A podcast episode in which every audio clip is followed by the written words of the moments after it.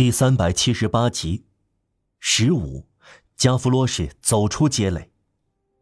库菲拉克突然看到有个人在外面街垒脚下的街上冒着枪林弹雨。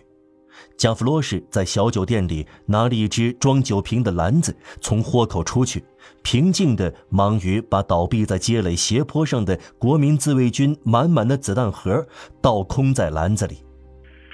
你在那里干什么？库菲拉克说。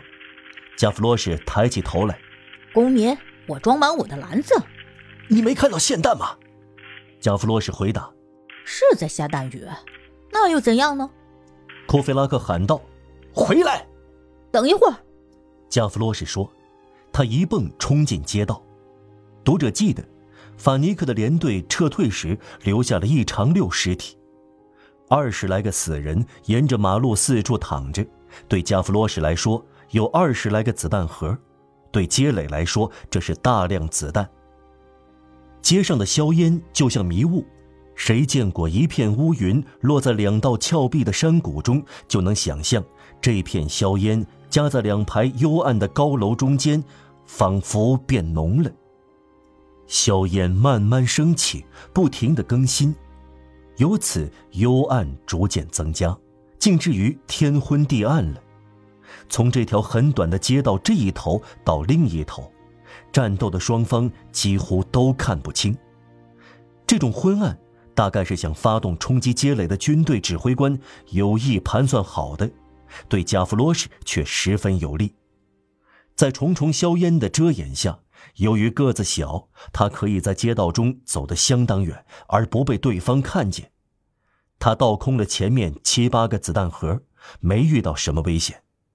他匍匐而行，手脚并用的向前，牙齿咬住篮子，扭摆、滑行、起伏，像蛇一样从一个死人爬到另一个死人身边，倒空子弹盒或者子弹袋，如同一只猴子拨开一只核桃。他离街垒还相当近，街垒的人不敢叫喊他回来，生怕敌人注意到他。在一个下士的尸体上，他找到了一只火药壶。到时候有用，他说，他把它装进兜里。他往前爬行，来到了硝烟变得透明的地段。因此，排列在石块掩体后面的部队射手，还有聚集在街角的郊区国民自卫军的射手，突然互相指点，有样东西在硝烟中蠕动。正当加弗罗什倒空一个躺在墙基石旁的中式的子弹时，一颗子弹打中了尸体。哦，见鬼！加弗罗什说：“他们还要打死我的这些死人。”第二颗子弹打得他身旁的石块冒火星，第三颗子弹打翻了他的篮子。加弗罗什张望一下，看到这是郊区国民自卫军打的枪，他站直了身子，头发在风中漂浮，双手插在腰上，目光盯住射击的国民自卫军，唱起歌来。南台真是丑八怪，错就错在富二代。怕来做人是蠢货，错误就出在卢梭。然后他扶起篮子，把翻倒出来的子弹捡进去，一颗也不落，朝射击的方向前进。又倒空另一个子弹盒，第四颗子弹还是没有打中他。加弗罗什唱道。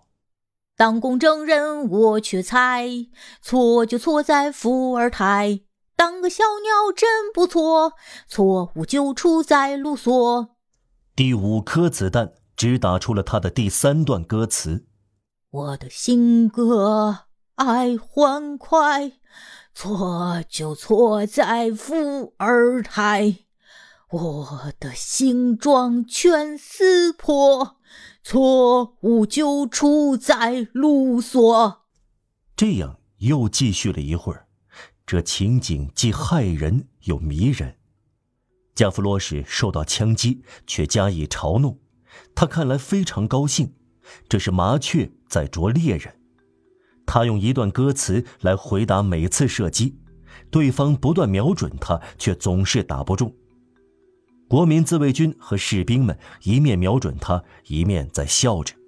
他躺下又站起来，消失在门的角落里，然后一蹦而出，消失了，再出现。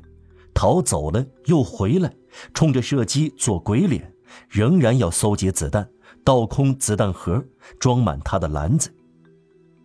起义者忐忑不安，目光追随着他。